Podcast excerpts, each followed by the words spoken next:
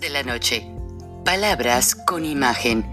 El análisis de los acontecimientos que influyen en nuestra vida con el periodista Francisco Durán Rosillo.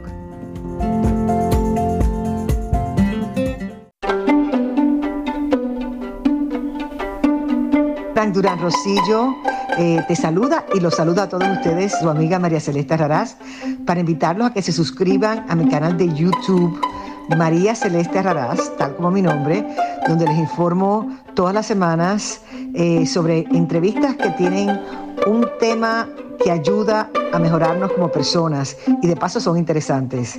Las pueden encontrar en mi canal de YouTube, así que los espero. Y se suscriben gratis.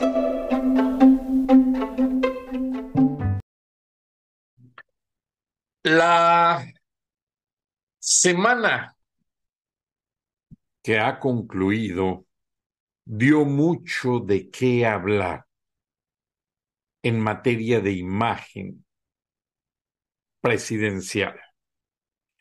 Tanto que se ha producido una reacción en el mundo reconocidos presentadores de noticias de CNN como Fernando del Rincón y varios más, ya nuevamente han alzado la voz por la manera en que el presidente mexicano, que carece de mucha educación, pues está llevando al país a situaciones que están empobreciendo políticamente y afectando no a López Obrador. Y todo esto está afectando al pueblo de México. Se los pongo en un plano rápido porque los videos que les voy a presentar son muy interesantes el día de hoy. López Obrador ya ha desmantelado su credibilidad en el gobierno, pero el lastre, la fuerza de tales palabras afecta a los mexicanos. Muchos mexicanos profesionistas están perdiendo oportunidades en el mundo por la falta de confianza en los funcionarios.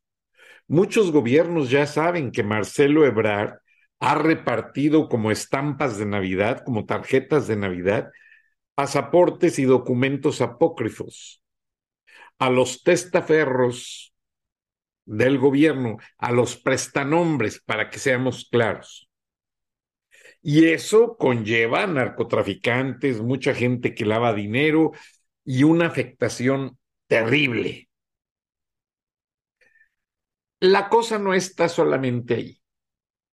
La cosa es que el arreglo en lo oscurito que denunció Pompeyo, el, exsecretario de Estado norteamericano en la administración Trump, de que Marcelo Ebrard y López le piden que sí, que México sea tercer país, pero que no se lo digan a nadie, ni a los mexicanos.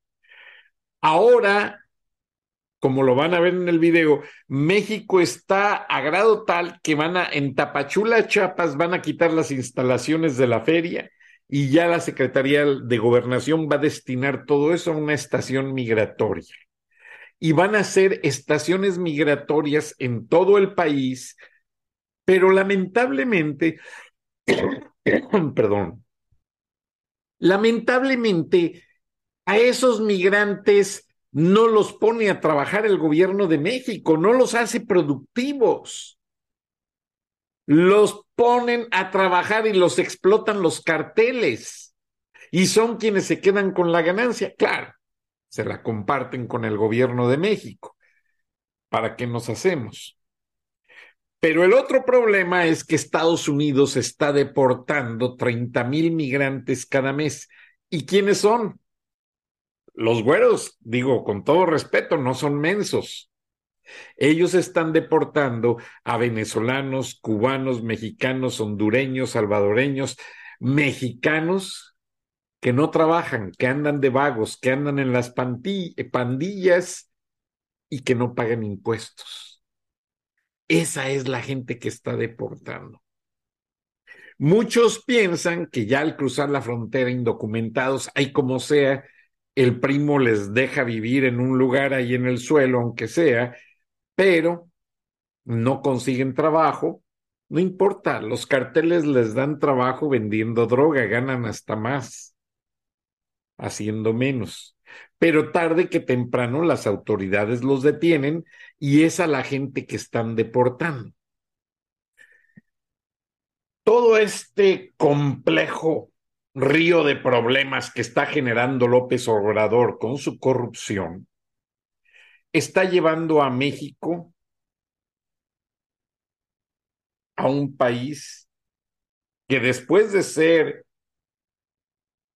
una economía, como le dicen los americanos, floreciente, estable, una economía sostenida. Este señor la está llevando para abajo. Y si sigue dando problemas al Tratado de Libre Comercio, sigue aceptando migrantes sin deportarlos, está causando una clase parasitaria en México de vagos y pandilleros que ya a los mexicanos nos tiene hasta ya saben dónde y más abajo. Lo peor es que López les da ciudadanía, les da documentos para que voten. Y lo peor del caso es que los está metiendo a las Fuerzas Armadas y a las policías. Entonces la corrupción está creciendo. Pero toda esa situación, según los analistas, se le va a revertir a López Obrador porque él por recibir la ayuda de Naciones Unidas y del gobierno norteamericano que para distribuirla en países centroamericanos, el programa Haciendo Vida y tonterías que no es cierto, no funcionan, él lo que está haciendo es malversar el dinero, hay mal que bien poniendo una estación migratoria migratoria que no va a funcionar, ni les van a dar de comer bien, ni los van a traer bien vestidos. los migrantes, ellos por ellos mismos, con lo que se consiguen con los narcotraficantes y cruzando más gente, es como han estado logrando sobrevivir. Entonces, como lo van a ver en los videos, ya en Perú ya declaran persona no grata al presidente del vecino Colombia. Pese a que recientemente fue elegido, ya se han juntado miles y miles de personas a protestar y pedir que salga del gobierno. Gustavo Petro, el guerrillero, el narcotraficante, que es igual que López Obrador.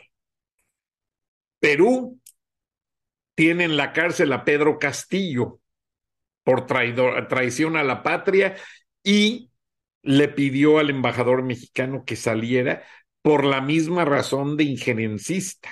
López Obrador y Marcelo Ebrard son unos injerencistas. ¿A dónde se meten?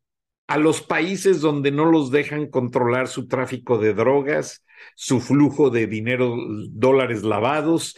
Allí es porque si se metieran para ayudar a los mexicanos a hacer un puente comercial que mejorara las relaciones, no, eso no lo hacen.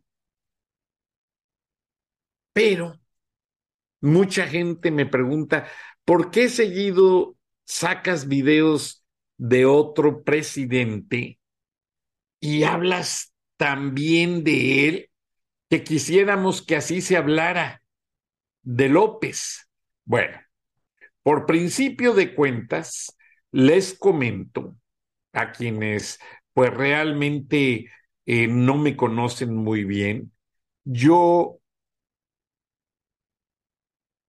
viajé por muchos países cubriendo noticias y es obvio que la situación está pues más palpable cuando la ves desde afuera. Por la sencilla razón de que no te dejas influir, lo ves todo desde afuera, desde arriba un poco más claro, y te percatas que hay presidentes que han sacado a sus países de situaciones peores, peores, escúchemelo, de las que está México y los han sacado adelante. Y quiero que escuchen a esos presidentes latinoamericanos que han sabido dirigir sus economías, sus políticas y que no han dejado que su país se hunda, se hunda en un mar de corrupción y de enriquecimiento inexplicable. Y lo triste es que México, López Obrador no entiende. López Obrador quiere hacer las cosas a su manera, se aferra como eso de no querer regresar la presidencia de la cuenca del Pacífico que le toca a Perú, eh, no la quiere entregar y pues es obvio que el mundo se está dando cuenta que López pues cada vez obedece más a dictadores corruptos que a su mismo pueblo. Sí, les comento, pues yo cubrí la guerra del Salvador, ahí me ven, estuve pues mucho tiempo, iba y venía en ocasiones, y yo pensaba que este país obviamente no iba a salir adelante de tanto problema que estaba teniendo. Por ejemplo, el puente El Oro que atraviesa el río Lempa, lo ven en la foto, fue derribado por la guerrilla. Y yo dije, bueno, tiene ahí años, posiblemente no lo van a poder reparar. Y lo repararon. Lo levantaron nuevamente. Ahí estoy yo en la foto platicando con guerrilleros. Los puentes en, en San Salvador, en la capital, tenían que ser vigilados por el ejército porque los dinamitaban, les ponían bombas y los derrumbaba la guerrilla. Entonces, son situaciones que honestamente a mí me hicieron pensar pues que no iba a haber un, ¿cómo le diré? Un desarrollo positivo. Yo llegué a pensar que El Salvador iba a caer en, en pues básicamente en una encrucijada de pobreza, de atraso, de falta de oportunidades. Y sin embargo, su presidente actual está recibiendo ya propuestas del Banco Mundial de líneas de crédito para que su país progrese, mientras que paralelamente a López Obrador le están poniendo trabas y todo indica que le están tratando de cerrar líneas de crédito precisamente por la falta de honestidad en su gobierno y que no se ve ninguna ningún esfuerzo por salir adelante. No se ve ningún esfuerzo por mantener una línea de equilibrio en el desarrollo. Entonces, todo esto le está causando unos problemas a los mexicanos, a la gente que no permite que ya veamos las situaciones de otra manera más que pesimista. Sí, los, y eso es lo que le pasa a Fernando del Rincón. Aquí estoy con los corresponsales y bueno, mi carrera en Centroamérica la recuerdo con mucho cariño y desarrollé muchas cosas y agradezco las oportunidades. Estaba buscando la foto donde entrevisto yo al presidente del Salvador. Por ahí está en mis redes sociales. Eh, lo que pasa es que es tanta información y tantas cosas que tengo y trabajé y tuve eh, tengo relaciones con tantas televisoras en el mundo, pues que obviamente luego voy a dar conferencias y se me traspapelan muchas cosas, entonces me disculpo. y luego les presento, pensé que tenía eh, la publicación, una de tantas, cuando eh, entrevisté a José Napoleón Duarte y entrevisté a Alfredo Cristiani.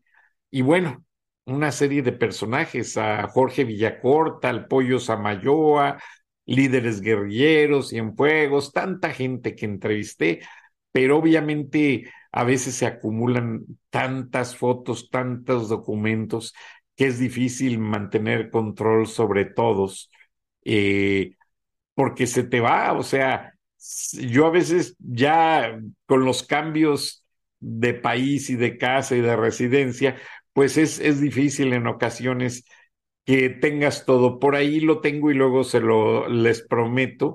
A ver si está aquí la entrevista con Duarte. Yo fui mucho a cubrir notas a la frontera mexicana, Centroamérica. No la tengo aquí, pero les prometo que algún día se las hallo y la pongo. Pero a donde voy es que básicamente todos estos periodistas mexicanos muchos muy profesionales que sí denuncian la verdad en el extranjero están frustrados igual que yo.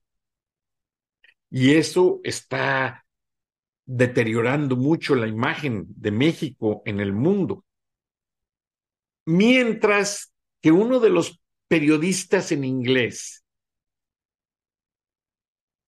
de la cadena Fox News, un periodista de apellido Carlson que empezó en CNN, yo lo conocí hace muchos años, pero dejó CNN por su línea tan crítica. Su familia es una familia de empresarios, ellos se dedican y son los mayores productores de pollo en Estados Unidos y en el mundo. Bueno, este hombre invita a su rancho porque Fox tiene un, un canal de noticias, o sea, la gente paga por verlo, no es el canal regular que está en Open Broadcast y que está en el cable o el satélite. Ellos tienen Fox Nation, que es un canal básicamente que pagas por ver, pay per view. Y Carson entrevistó en su rancho a Nayib Bukele presidente El Salvador hace algunas semanas. Y en la entrevista me encantó porque ahí Nayib Bukele está traducida, conseguí una versión traducida con permiso de Fox Nation y del gobierno del Salvador.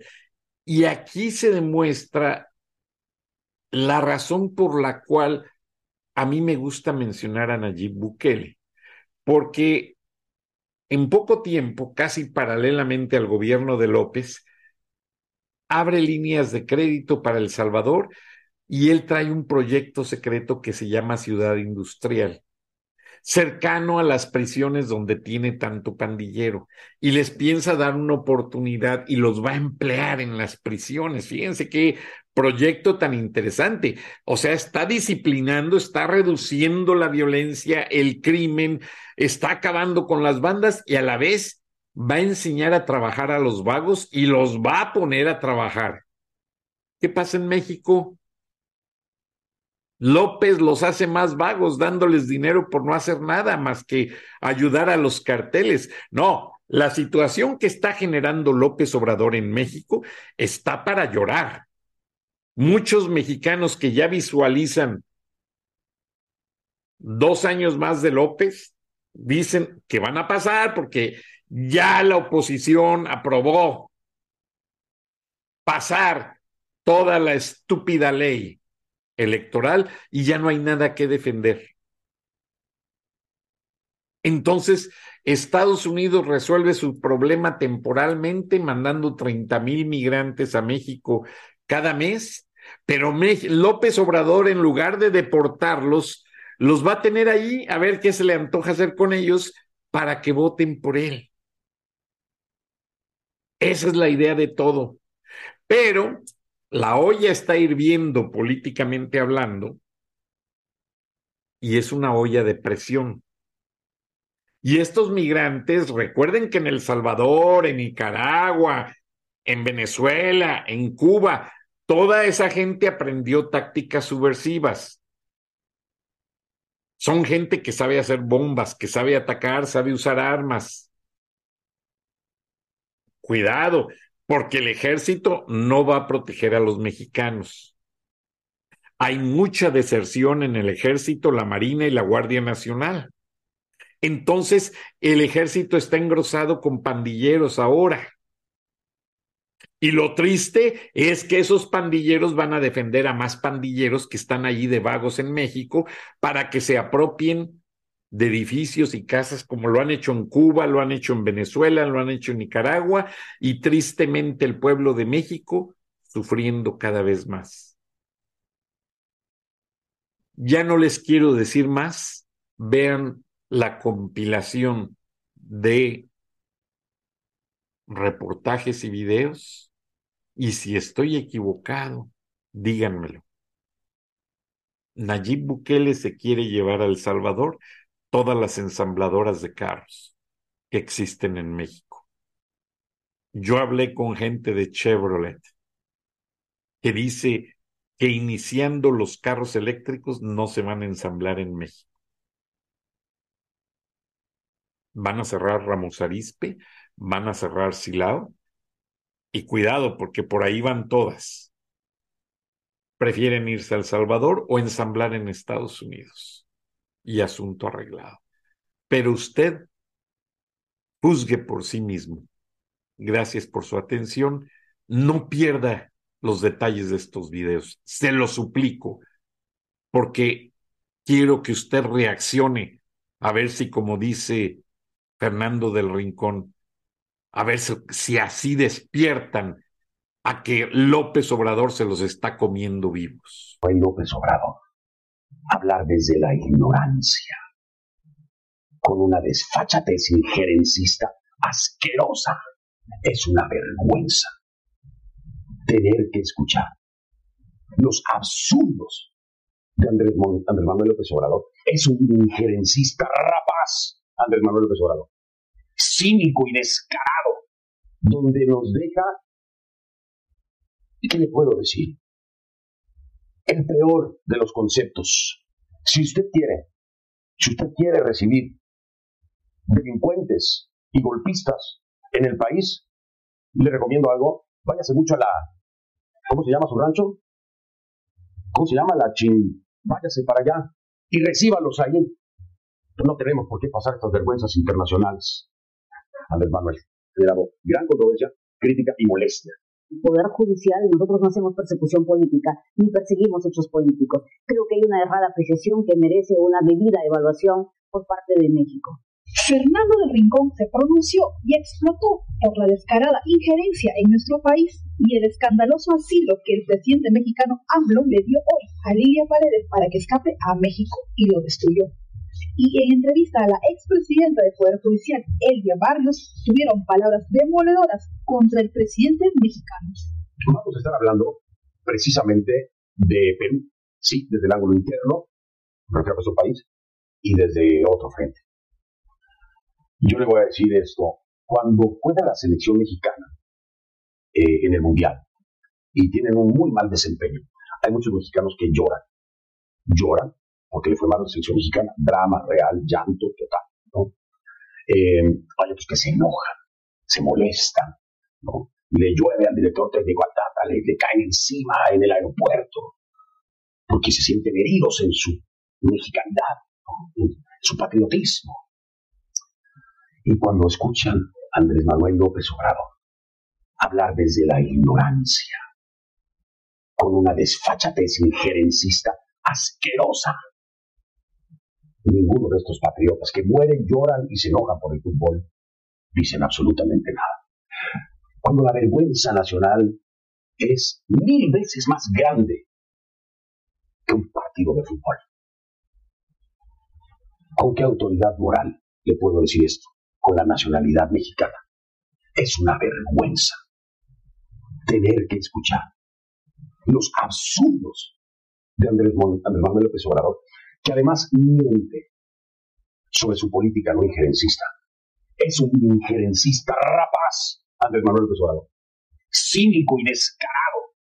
Es una injerencia ideológica. Pero nadie llora nadie se ofende cuando nos dejan del mundo como una falsa democracia. Donde nos deja, ¿qué le puedo decir? El peor de los conceptos como Estado ante el mundo. ¿Y por qué? Porque aquí no hay ninguna duda de que lo que ocurrió en el Perú fue un intento de golpe de Estado de Pedro Castillo. Sin ningún fundamento. Y se lo explico a Andrés Manuel. Se lo explico porque, gracias a Dios, sabemos mexicanos que estudiamos las cosas para abrir la boca. A usted le tiene que dar clases de política latinoamericana y de lo que ocurre porque hablar desde la ignorancia como lo ha hecho hoy es vergonzoso y debería provocar el llanto y la vergüenza de los mexicanos a nivel mundial, porque nos ha dejado en el piso. Mire, Andrés Manuel, usted le quiere dar asilo a una persona que intentó dar un golpe de Estado sin ninguna justificación disolviendo el Congreso del país, rompiendo el orden democrático y el orden constitucional. Le explico un poquito más, a ver si sabe por lo menos qué es la cuestión de confianza. Una cuestión de confianza que no le fue negada, sino que fue desechada esa cuestión de confianza, al no ser negada y ser desechada, no le daba poder ni autoridad para poder disolver al Congreso. Es decir, lo que hizo no tenía ningún sustento legal, constitucional o democrático. Pedro Castillo acumula una decena de denuncias de corrupción en su contra que están siendo investigadas por el aparato judicial. Y encima de eso, encima de eso, trató trató de hacerse con el poder de una forma dictatorial, esperando el apoyo de la Fuerza Armada, disolviendo el Congreso. Manuel, si usted quiere, si usted quiere recibir delincuentes y golpistas en el país, le recomiendo algo, váyase mucho a la, ¿cómo se llama su rancho? ¿Cómo se llama la chin? Váyase para allá y recíbalos ahí. No tenemos por qué pasar estas vergüenzas internacionales. Andrés Manuel ámbito de emociones, desde Perú se ha generado una intensa reacción, una gran molestia en contra del gobierno de Andrés Manuel López Obrador, a tal grado que se ha declarado persona no grata a Pablo, a Pablo Monroy, embajador de México en Perú, 72 horas para que se vaya del país. Por cierto, el canciller eh, Marcelo Ebrard, secretario de Exteriores, reacciona hace tan solo unos minutos en su de Twitter sobre esto. Dice Marcelo Ebrard, se lo va a leer porque me acaba de llegar el tweet. Me informa Pablo Mondón, embajador en Lima, que el gobierno de Perú le ha fijado 72 horas para salir del país. Encuentro esa decisión infundada y reprobable, dice Marcelo Ebrard, secretario de Relaciones Exteriores de México. La conducta de nuestro embajador estaba pegada a derecho y dice al principio de no intervención. México no variará su posición, dice Marcelo Ebrard. ¿Qué fue lo que pasó que detonó esto? Bueno, el gobierno, el gobierno mexicano le da asilo a la ex primera dama del Perú, la esposa del expresidente Pedro Castillo y a sus hijos, Olivia Paredes,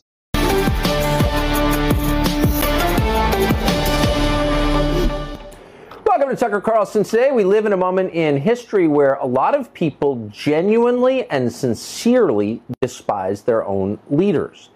They don't trust them. They don't believe their leaders are acting on their behalf. They don't think their leaders are competent. They don't think their leaders are decent people. Virtually all of the developed world is still purportedly democratic, but you will look a long time to find a president of any country who has overwhelming support from his own voters. That's just true. It's very odd if you think about it. So we thought it might be interesting to speak to someone who is no exaggeration, the single most popular democratically elected president of any country in the world by far. A man who enjoys support from his population measured outside sources in the high 80s to the 90%. That's how much support he has. Contrast that with our own president, whose support hovers in the mid 30s. But Nayib Bukele, the, pres- Bukele, the president of El Salvador, is overwhelmingly popular. Why is that exactly? Well, he's agreed to spend the next hour telling us, and we are honored to have him join us in studio. President Bukele, thank you very much for coming. Thank you, Tucker, for having me.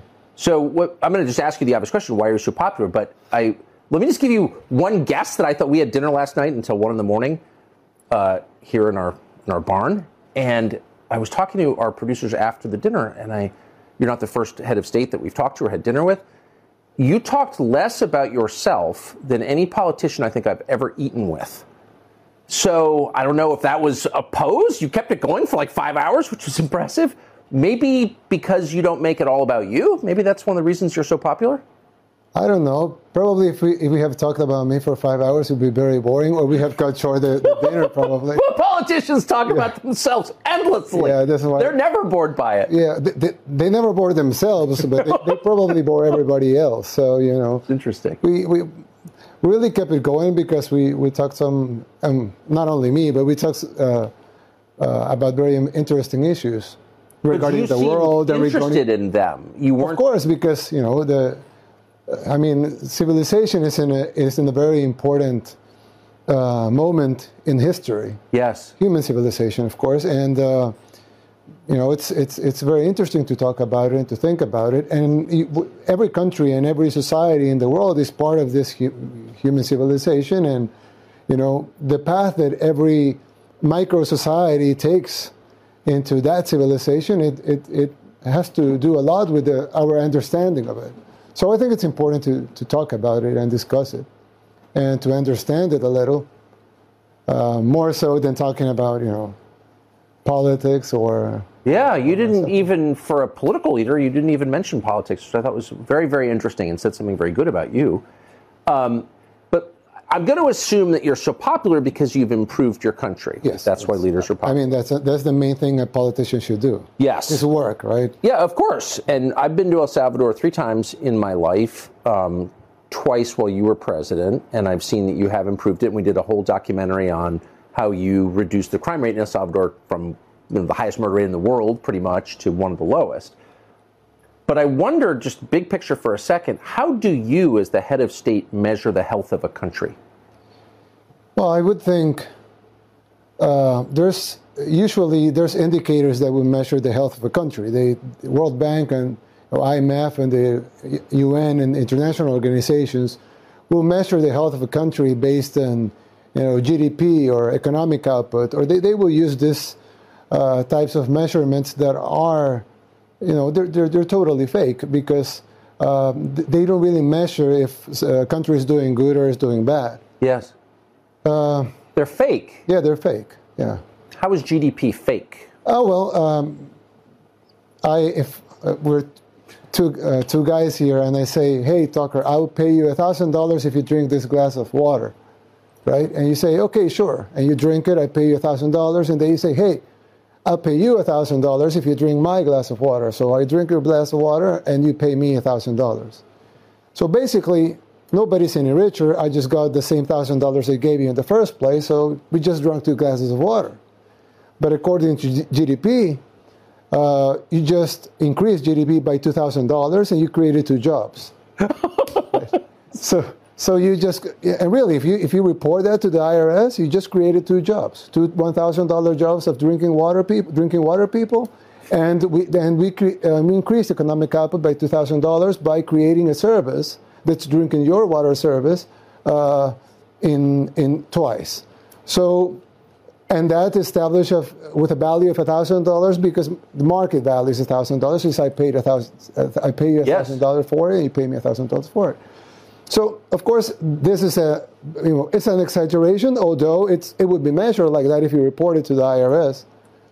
But it just portrays how these indicators don't really measure uh, the health of a society and, and common sense issues that you would think it would measure the health of a society.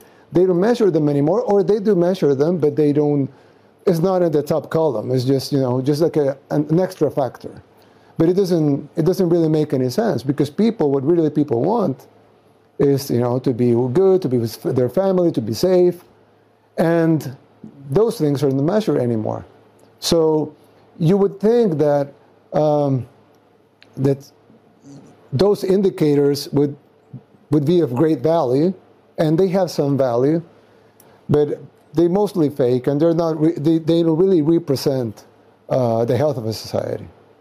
So I think that's very wise, and, and and also there's there's quite a bit of pressure on heads of state to play along with fake measurements. Correct? Yes, There's lots of international. I mean, we have to play al- uh, play along with them, too. Of course, But, everybody does. But as someone who runs a country, how do you personally measure the health of your own country? Well, we have the, the, the current measurements that I just said they are they just said- just told you they are fake, but we we still measure them. We have to, and you know because international organizations will base their predictions about the country uh, with those Yes. uh, with those measurements. But you have other measurements which I- think are more important, like for example, uh, safety yeah. or crime rate, or homeless rate, or uh, jobs, or inflation, or you know, what about what about the important values of society? How are how are they doing? Yes. For example, right now the whole the whole economic world economic system is trying to destroy, destroy some of the values that are more important to human beings, and not only to human beings morally, but financially. For example, savings. Savings will be a very important economic measurement, right? I mean, it's very important. Supposedly, it's very important for people to save money, right? If you if you earn ten thousand dollars, you should spend eight thousand and save two thousand. Yes. Instead of the opposite, right? Spend twelve thousand and oh and and No, 2000. oh two thousand. But right now, uh, savings, the concept of savings has been destroyed because it doesn't make any sense to save money anymore. Because if you save money, let's say if you're in the 80s and you saved $50,000, which we, you could buy a house with at that time, and right now with $50,000, you, may, you can maybe change the floor. Yeah. So, so if you ch- if you saved fifty thousand dollars, then you, you have been robbed of ninety percent of your of your money. Now, because you could probably buy a house in the eighties that is was maybe worth uh, six hundred thousand, seven hundred thousand dollars right now. So you were robbed of your money, and by the system with devaluation, with inflation, Yes. uh, with printing more money, with no, you know, they say the, the Federal Reserve uh, is nothing federal and has no reserves, right? So, uh, so they, they do print more money and they rob you from your wealth and from your savings, and that's immoral. But it's not only immoral, but it also destroys the, some basic economic principles, like, for example, saving or your pension. They, I, uh, you're, I, I would guess you're very fluent in the American dream. You know, you Yes. you work hard. You, you know, you can buy a home, send your kids to college, and you know have a good retirement. But now, if you save for retirement and you saved all your life, maybe for 40 years working, now you, it, you come come uh, come into your come into age and say, well, now my savings are not enough to sustain me, and that's because they, you, you were robbed. So, and you were legally robbed.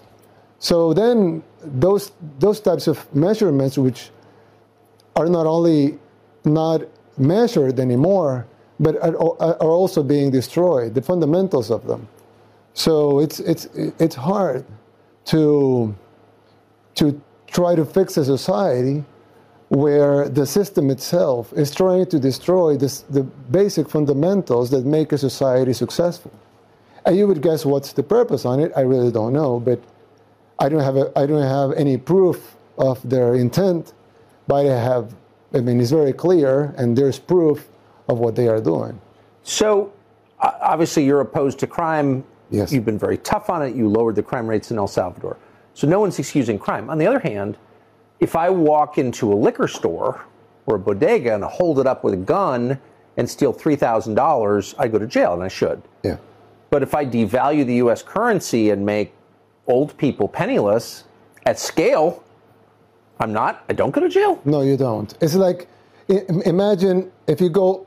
Let's let's let's portray the the the, the, the you know the a movie example like a bank robbery, right? This guys go into a bank, they they go in uh, with guns, they steal they steal all the money in the bank, the whole vault. I mean, they open the vault, they get all the money within the vault, they take it, they, they, they don't leave a penny in the bank. So you will say, oh, this, this bank robbers, they, they, they robbed the bank, right? But, but you know, a bank, I mean, any bank will have, I don't know, let's say uh, $500 billion, one one bank, right? Yes. They can have one, 500 In total billion- assets. Yeah, total assets, 500 $500 billion. Now, they, they are only required to keep 50, uh, 50 billion, billion dollars in assets, in, in liquidity. Yes. The rest can be, you know, in uh, loans, um, real estate. They can have the other money invested, right? Yes. Mostly in loans to their clients. So the bank only has 10% liquidity, which is 50 billion. Now, out of those 50 billion, 90% of it, it's, it's online. I mean, it's zeros in a, in a screen. Yes. It's not really cash, right? Yes. Bills and coins. So you would think maybe, you know, 10% of, the, of those 50 billion, they have it in cash. Yes. That would be a lot, but let's say they have 10% in cash, in bills and coins. So that would be 5 billion. But if this, you know, this b- huge bank uh, has, let's say, you know, 200 branches. So they have, you know, offices all over, you know, in Florida, New York, in California. They have branches all over. So they, they will have, what, 2.5 million? Uh, oh, that would be, yeah, like 500 billion, 50 billion in assets, 5 billion in, in, in cash, and then divided by 200, that would be 5 times 5, that would be like 25 million per, per bolt. Yeah. But that would be uh, uh, 10% of 10%, that would be 1%, and then this will be like 0.1% of 1%.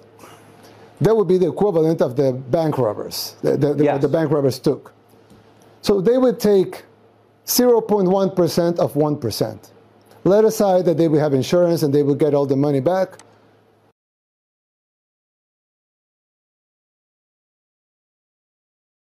Is basically the same as the perspective of the Salvadoran media, as the Dutch media. It's like all media seem to have the same worldview. Yes, because it's a franchise.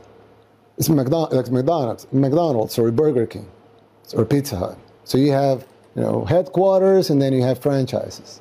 So the media, most of the media, of course not you, but most of the media, they will work like franchises. So if they print something in the New York Times, let's say, you know, uh, you know, something about you know the war in Ukraine. So they will print something in the New York Times, but it's the same thing you'll find in Mexico. It's the same thing you'll read in Brazil. It's the same thing you'll read in Argentina. It's the same thing you'll read in, in Africa, in you know in any country in Africa, in the in Europe, and it's the same thing. It's the same articles with some twitches, some you know different wording, different language, of course. But it's at the end, it's the same, the same line, the same narrative, the same propaganda because they are franchises. So they will they will work as franchises. They will be uh, independent, real independent media like you, for example.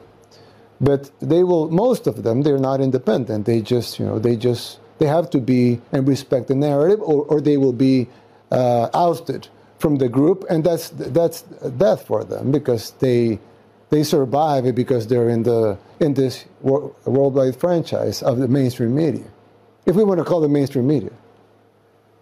So that's, I mean, that suggests that, like, like economic measurements, it's it's all kind of fake.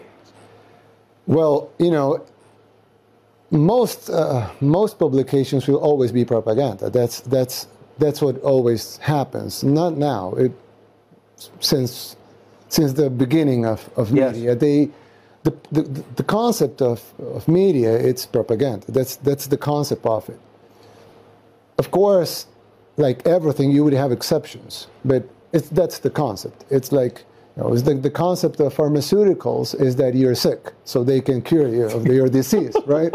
If if everybody is healthy, then there's no business in having a pharmaceutical company, right? You need people to be sick. Yes. right? That's the concept. Now, of course, it would be good pharmaceutical companies and good pharmacists. Of course, It's- there's good people everywhere. There's bad people everywhere.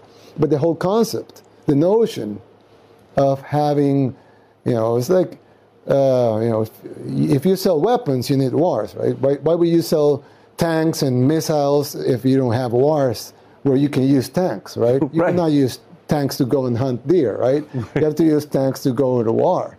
So you need wars so you can sell tanks. And so the concept of it is like that. So the concept of media is propaganda. That's, that's the whole concept to try to control the minds of most of the population with a narrative, with the official narrative. That's why you would see most of the media always goes with the same narrative and will try to outcast anybody that doesn't have the same narrative. Like they try to outcast you because you don't have the same narrative as, you know, That's true. as the mainstream media has. That's why they hate you because you have a lot of audience and you shouldn't.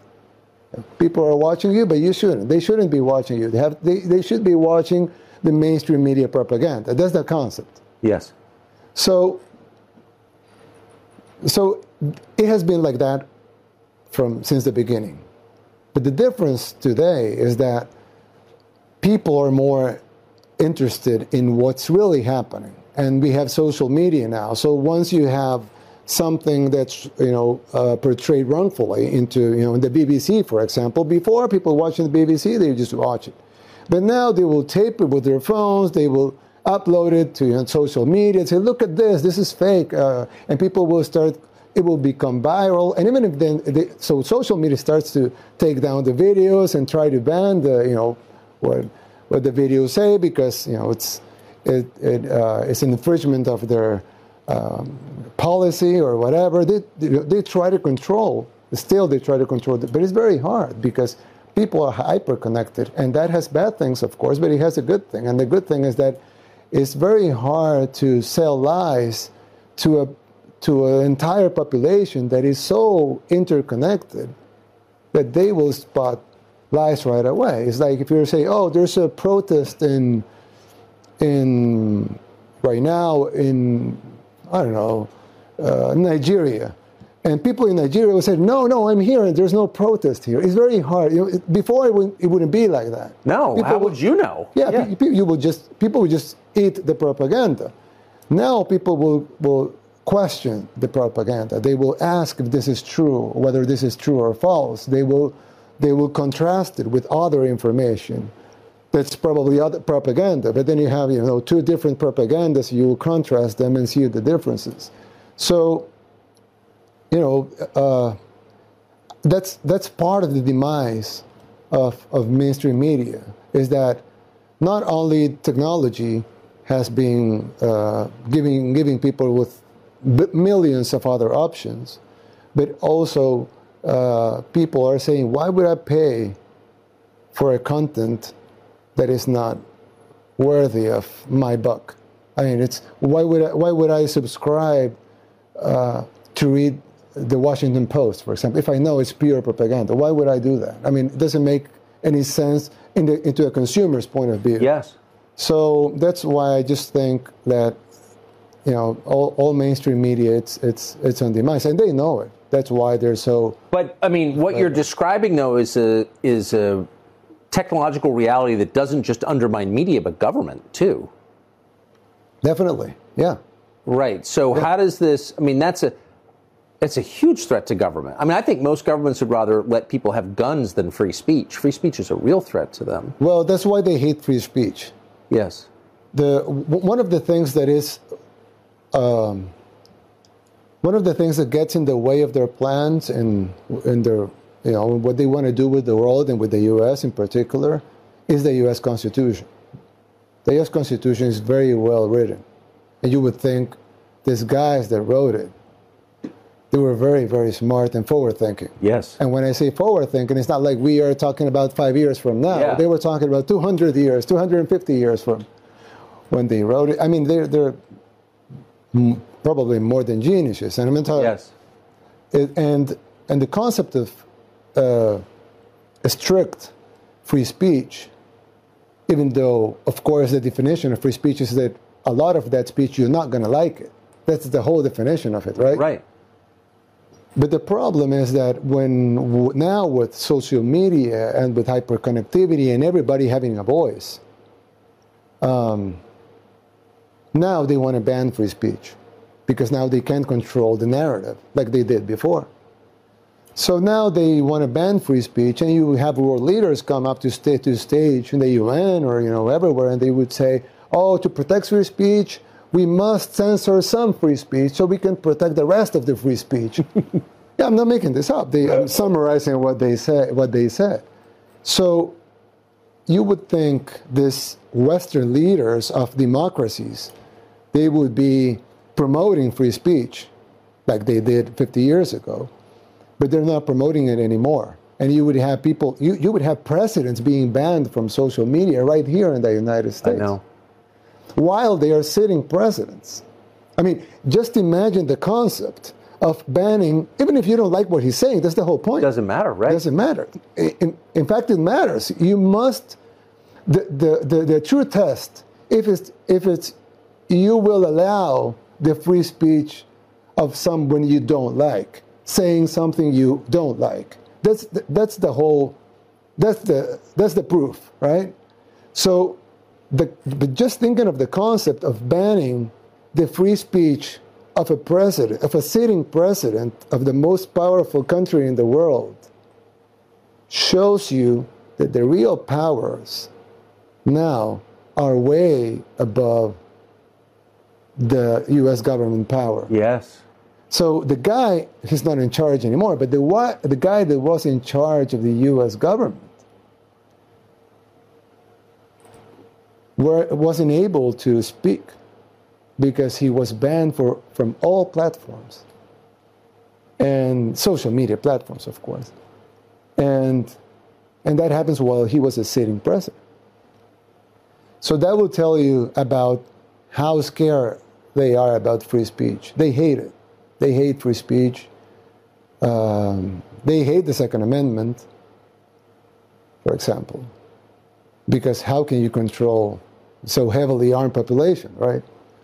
So I mean, the Constitution. It's it's it's it's in it's the U.S. Constitution. It's uh, between them and their plans, but they have they, they are acquiring a lot of power that it's supranational. So that so the, the you know the, the U.S. Constitution it's a national thing. So since their powers are supranational, that's let's say Facebook or Instagram or TikTok, their powers are supranational. They don't have to abide by the U.S. Constitution. They do whatever they want. So this and this are and these are not the owners of the world. These are just you know just operators of some businesses. So th- this will give you like uh, a hint of of uh, the, the the size of the power that it's behind uh, the things that you're seeing happening here in the U.S. or all over the world, things that don't make any sense for citizens, for families, for the country, for the well-being of human beings, for, for liberty, but but it, for democracy, for free speech, for your human, for your real and basic human rights. But it makes a lot of sense for them. So it sounds like if it, if the leaders of individual countries are making decisions that are not in the interest of those countries, they hurt the countries they lead. That maybe their greater interest is in something beyond their countries. Yes, definitely. Definitely, yeah. I I don't see another rational explanation for that. Yeah, it's the only rational explanation, and and that's why I I, I, I, I, tweeted one time that uh, the U.S. the U.S. the USA is too powerful to be destroyed from the outside. Actually, geographically, you, you nobody can invade the U.S. the United States. You nobody. I mean, even if you know, huge armies will collude and, and, want to attack the US. It's impossible. I mean, you have to cross all the ocean, all yes. the Pacific Ocean, and all the Atlantic Ocean just to get to the shore. I mean, it's impossible, right? And the US has military bases, so it's impossible.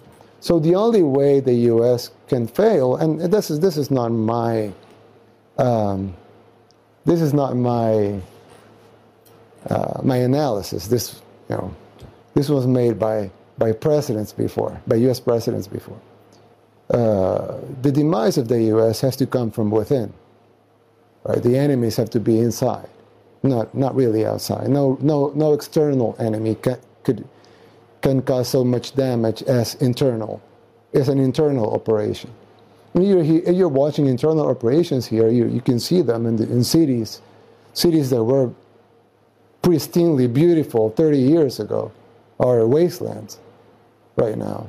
You would see people. I mean, I'm from El Salvador, a third world country in Central America, and myself, I can see cities here and say, I don't want to. I want to live here. So that, that would be unthinkable three decades ago. Totally unthinkable. That a Salvadoran wouldn't want to live in a U.S. city, in a U.S. main city.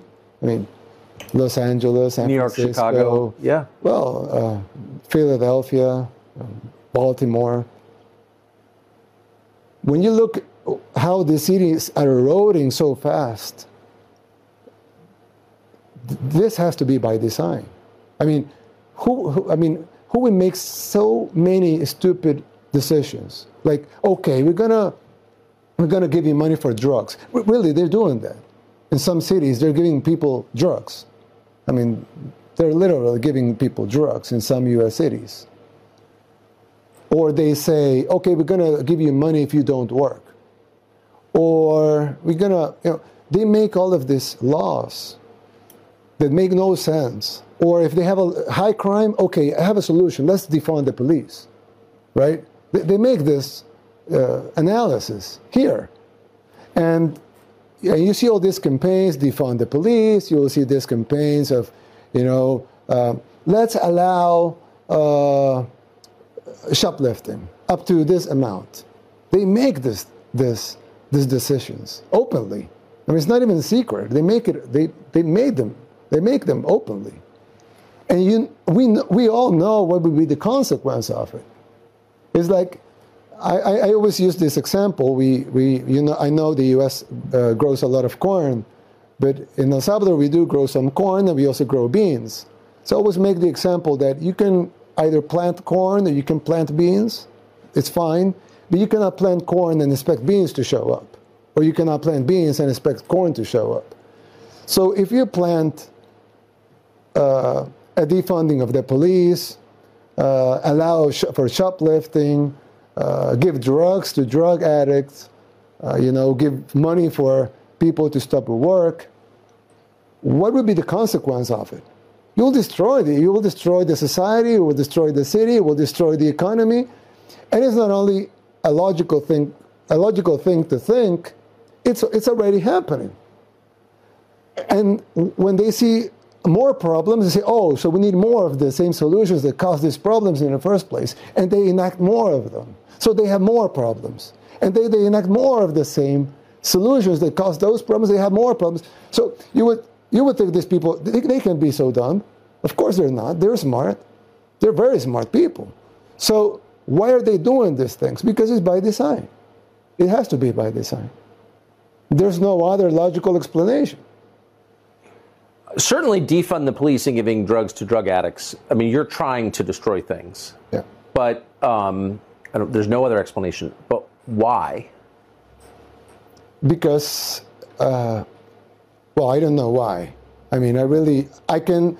There's some things I know because they're there, like, like what we just spoke about. And yes. It's not like you know, it's not private or secret information. Everybody that you know everybody that wants to know, he knows because it's there, it's public, it's you know verifiable. It's you, people can look it up. Uh, so if you ask me why, that I don't know because it's not public, it's not verifiable. You cannot just look it up. So I couldn't. I don't have an answer. I could make my guesses, but you know it would be an an uneducated guess at best. So I, you know, it's very hard to know why. Some of this stuff seems like it's the result of generational affluence. I, I'll guess that. I mean, people stay rich long enough, they get decadent. I think we see that in families, we see it in countries. Your country's gotten a lot more prosperous. I mean, your country was had this horrible civil war. A huge percentage of your population left and came here in other countries, and now people are coming back. So your country's getting richer. Are you worried that these kinds of problems, this sort of social chaos, will, will come with the fact you're getting richer? Well, no. I mean, yeah, I understand the, the, the concept of you know hard times create Yes. strong people, strong people create good times, good times create weak people, weak people create bad times. Yes. I understand the concept. I, I, I don't think it's that is that simple. Uh, I guess to make the question a little more precise, there are NGOs, international agencies, governments that push these policies Yes, they- on weaker countries. Yes, they are pushing it very hard. Right. Yeah. So how do you resist that? by publicly resisting it.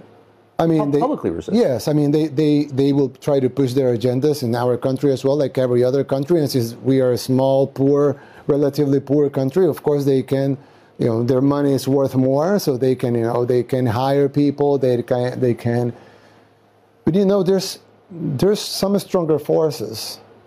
Uh, for example, common sense pe- most people, uh, m- most most politicians will think of their people as, you know, having no common sense, or they have to shove uh, their agendas down their throats just because they're in power.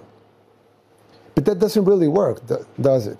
Because, like you said at the beginning, there's almost no world leader that has a, uh, the approval of his people. No. So it's not really working. But if if you understand that your your citizens they have common sense, they're smart, they want smart common sense, real solutions for their real problems and not some agenda that they don't care about or actually they don't want that agenda within you know close to their lives. So when you go out and say, okay, we're not going to push this agenda because it's not in the benefit of our people, we're going to do this and we're going to do that because that is in the benefit of people. Do you agree? Yes, we agree. Okay, then we're going to do that. It, you know, it. Some people would say, oh, but that's you know, you're you're standing against the you know the NGOs and the international organizations. That's so brave. I don't think it's brave. I just think it's common sense uh, and understanding your people have common sense and they want you know they want their leaders to have common sense, so they will support. Uh, they will support you standing up against those things and and and actually doing the things that they want you to do and not the things that you know the NGOs want you to do because they don't want them. So uh, I, I, I really think it's not that hard. If, if, if a leader really, or a politician, you know, if a, or a, a people, a, a person in, in, in any position of government really wants to do the best for his people, he can do it. And you can find, I will not uh, do examples because I don't want to meddle in U.S. Yes. politics, but there are examples in U.S. politics of people that want to do, you know, they they seem like they genuinely want to do the best for their people, and they're very well supported by, by, their, by their population, by their constituents. So you didn't uh, start life in politics. I don't think your family's politically. You're from a business family. You were in business. Uh, you did a bunch of different things in business, and then you got elected mayor. I think of your hometown, Yeah, yeah, of my, of my not my hometown, but the the the, the town I live. the town that you live. Yeah, I live in a in a, a small city in the outskirts of the capital. Yeah. It's called Cuscatlán. I was mayor there first, And then you're mayor of the capital city. Then I ran for mayor of the capital, and then I was ousted by my party, which one of the, was one of the two main parties. We had a bipartisanship, like in the states. Yes. we had a bipartisanship over there. There was I was ousted. I was kicked out from my party, and uh, for criticizing its leaders. Yes, yes, definitely. And I we so we make a new we made a movement out of you know common folks. We got the signatures. We made a new party. We won the presidency in 2019 with 53% of the vote, which was considered for us it was a wow because we just uh, destroyed bipartisanship in the two-party system in El Salvador with a 53% of the vote. But now, when you look back, actually 53% was only half the people. So, so yeah, we, I mean, we, we had some, we had enough support at the time. We thought it was a lot, but now we, now we, we see it was only half. But we have, we've been working all, uh, ever since, and, and I know uh, people seem to seem to like what we're doing. Uh, well, yeah, you're the most popular elected leader in the world by far. Um, you've had credible approval surveys putting you over 90%, which I, really only exists when you hold guns to people's heads. So, um, and you're not. So it's it's an amazing thing. What's surprised you about politics now that you're running a country? What were you shocked to learn? Uh, the scale of corruption. Yeah. I would, I, I, would, I would. When I was a kid, I would, I would watch politics in my country, of course, in other countries, in the U.S., in the world, and I always thought that you know Latin America, you know, everybody knows Latin American countries are filled with corruption. It's like very corrupt. Yes. Pol- political system. It has, you know, press, and not only Latin America. You, we saw the president of Afghanistan uh, fleeing his country with a plane with like hundred million dollars in cash or something like that. He had trouble getting off the tarmac. Yeah, because he was he, he was carrying gold. He was carrying gold and diamonds. Yeah. Uh, so you know this uh, politics in the third world they ver- they're very corrupt. Everybody knows that. You know, Latin America, Africa, some Asian countries they're very very corrupt. But you would I thought that you know the, the, the first world or you know the developed world they didn't have corruption within their political system just because you have checks and balances. Yes. You will have you know investigative agencies that will go after. I mean, uh, if a president flies in his plane with a hundred million dollars in cash, you won't see that in the states. I no, mean, no U.S. president has ever flown in a plane with a hundred million dollars in cash. I, I, would bet. I mean, I don't know, but I would bet no, no, no U.S. president. I would not. bet that too. Yeah. So because it's so, so I thought, I said, once these third world countries achieve that level of purity in their, that's the what I thought when I was a kid, a very innocent uh, and naive person. I thought once uh, our countries achieve that level of purity in their political systems, then these countries will be developed as well. But what I really found out is that the more money a country has, the more corrupt it is. Although, of course, the, its corruption is more sophisticated. They will not, you know, carry money in a plane. They would do right. other things, you know, uh, book deals, you know, speeches, uh, speeches, you know, um, art. Yes, they will. Yeah, yeah, they, they will sell paintings or. You know, so, so you know, it's it's more sophisticated, but but it's it's higher. It's it's it's hundreds of millions of dollars in, in these things, uh, probably billions, of course, billions of dollars in these things. So you would see that weapons, I mean, weapon deals, uh, pharmaceutical deals. I mean, you would think this billion, not not not one billion, but this billion dollars contracts, and with for weapons, for pharmaceuticals, for mainstream media, for you know you name it, right? For everything, for um, nation building, for a lot of things, even mercenaries. I mean, this, this huge, huge industries. They have two sides. There's the people in the private sector, and there's people in the you know in government. So the people in government must be getting their cut and their cuts should be huge. And we just mentioned a couple, is what we can see, but of course there's the other that we can't see.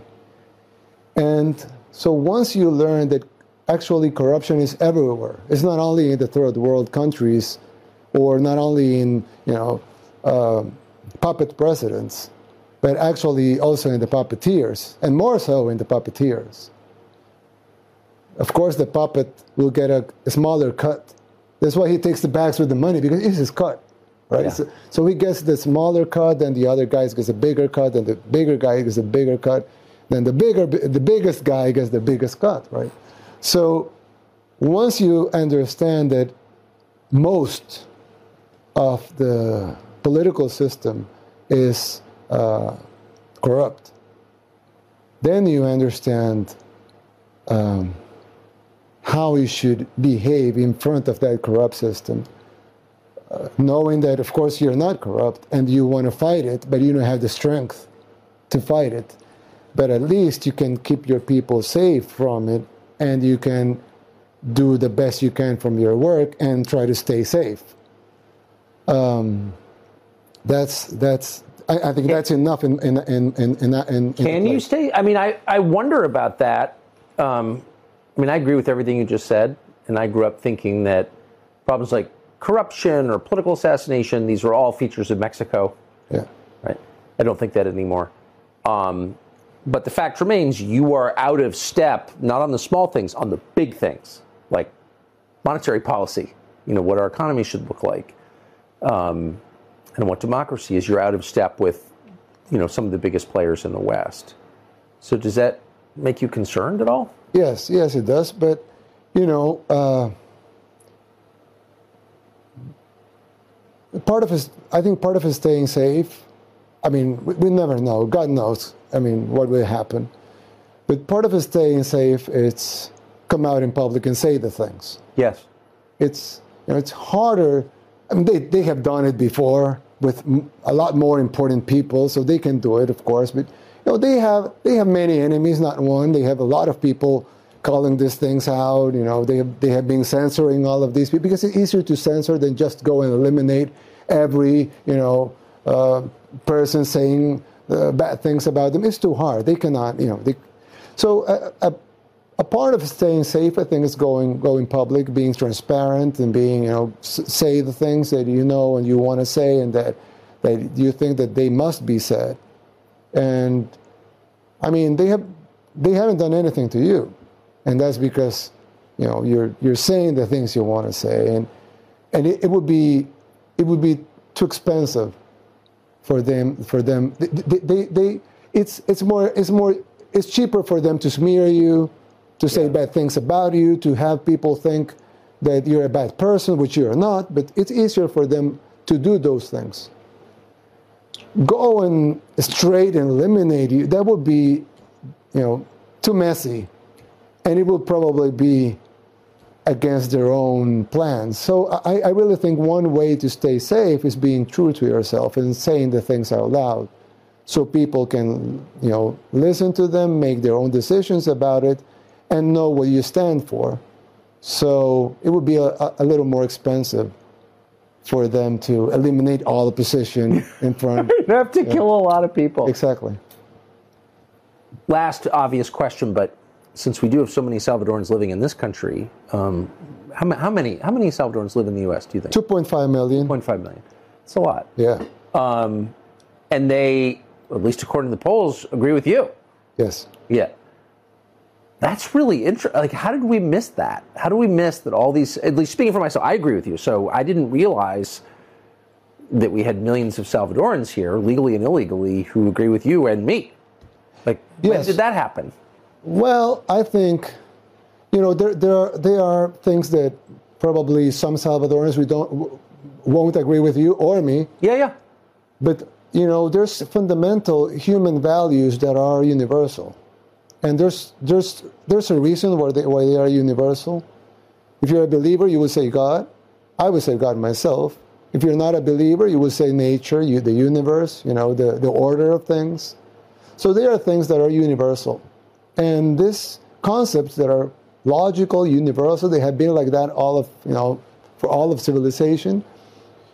They, they, uh, there's a huge, I mean, the system or the, the ones in power, they want to change that. They want to change these universal concepts that are very strong within everybody. So even though you know a Catholic might be might think different than an evangelical Christian, for example, they will have some of the same principles within them, themselves. You know, like you, know, you pay your debts, you take care of your neighbor, you, you know you you care for your family, you protect your family, you know you raise your kids. There's some fundamental values that are very important. You protect your wealth. Your saving is good. You know we can go on for Yeah, yeah. You know, there's fundam- very fundamental values like stealing is bad, killing is bad, you know, uh, raping a child is bad, but you know, there's, there's even you know, movements about that. So, with those fundamental values that are so dear to most of the people in the world being under attack by the elites, a lot of people are saying, hey, this guy, he's in a very good position, but he's not a member of the elites. Actually, the elites hate him, your case, right? And he's saying the truth. He's saying the things I believe are true. So I agree with him. So sometimes you would you would find support or or people that agree with you in places you don't expect it, just because they we're all human beings and we all have the same values. Amen. Mr. President, thank you for spending all this time with us. Thank you, Tucker. And what a way to end. I appreciate it. ¿Cómo están? Muy buenas tardes. Vine rapidísimo para mostrarles esta entrada de lo que es las instalaciones donde hacen la feria de Tapachula. Toda esta zona, de hecho están quitando este templete que aquí dieron el anuncio este, las autoridades para decir lo que van a hacer, ¿no? Entonces esta zona, bueno, siete hectáreas de este terreno lo eh, oficializaron que lo van a utilizar para construir un albergue para migrantes.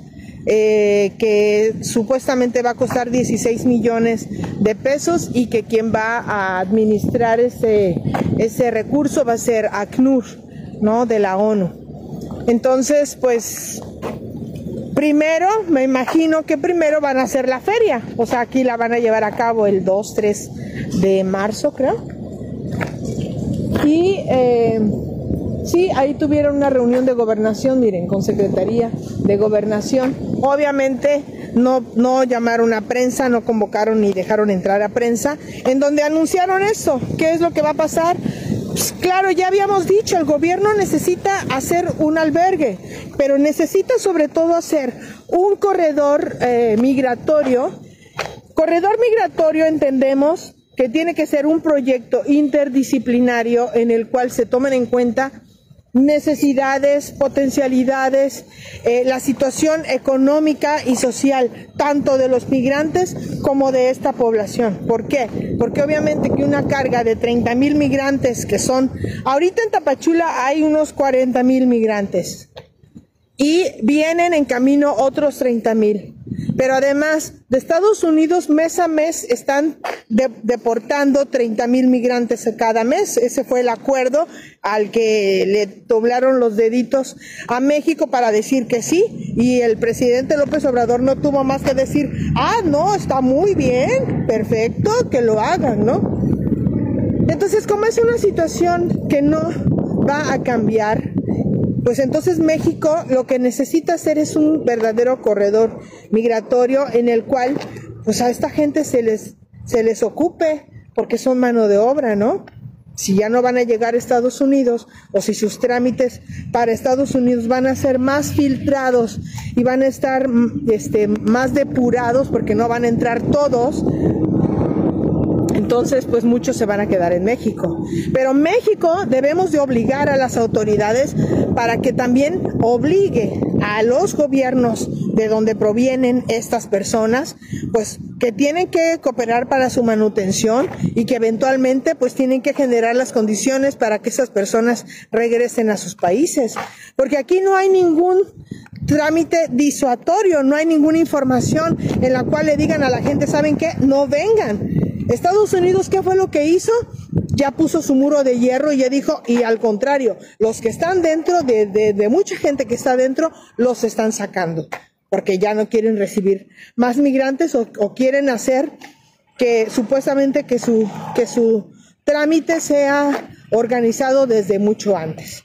¿Ustedes cómo ven? Los migrantes son una carga, son en sí una potencialidad económica, pero también son una carga, se vuelve una carga social, pues por la cantidad de, de, bienes y de servicios que consumen, ¿verdad? Y si este gobierno no pone orden, pues hacen lo que se les pega la gana y ya vemos a muchos de ellos que están generando ruido, haciendo sus desmanes, involucrándose en venta de droga, ya traen carros, traen motos y tú dices, bueno, si tú eres un migrante, pues el gobierno para expedirte una licencia te tiene que tiene que haber un, protocolo, tiene que haber un trámite, ¿no?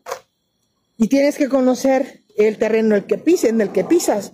Pero por lo menos he escuchado y he visto que muchos de esos migrantes se dedican a hacer cosas que no son lícitas y afectar a los vecinos y afectar a los ciudadanos. Y no tenemos este, quien nos defienda de ellos y no tenemos un, un protocolo de que, bueno, pues hay que aplicar la constitución que dice que los migrantes que están causando perjuicio que se vayan deportados. No tenemos del, del gobierno mexicano Nada más se hacen los locos, hacen operativos, se los llevan como, como animalitos, los llevan de aquí, de este corral, los traen a este corral, los traen para acá y los traen para allá, pero no hacen medidas efectivas en los que a cada persona se les estudie y se les diga, tú te me vas, pero a tu, a tu, a tu país y allá que te metan a la cárcel, te vas con cargos de una vez por lo que estás cometiendo, ¿no? No lo vemos. Bueno, estimados amigos, muchísimas gracias, que estén muy bien, buenas tardes, compartan este Durán Rosillo eh, te saluda y los saluda a todos ustedes, su amiga María Celeste Raraz, para invitarlos a que se suscriban a mi canal de YouTube, María Celeste Raraz, tal como mi nombre, donde les informo todas las semanas eh, sobre entrevistas que tienen un tema que ayuda a mejorarnos como personas y de paso son interesantes. Las pueden encontrar en mi canal de YouTube, así que los espero. Y se suscriben gratis.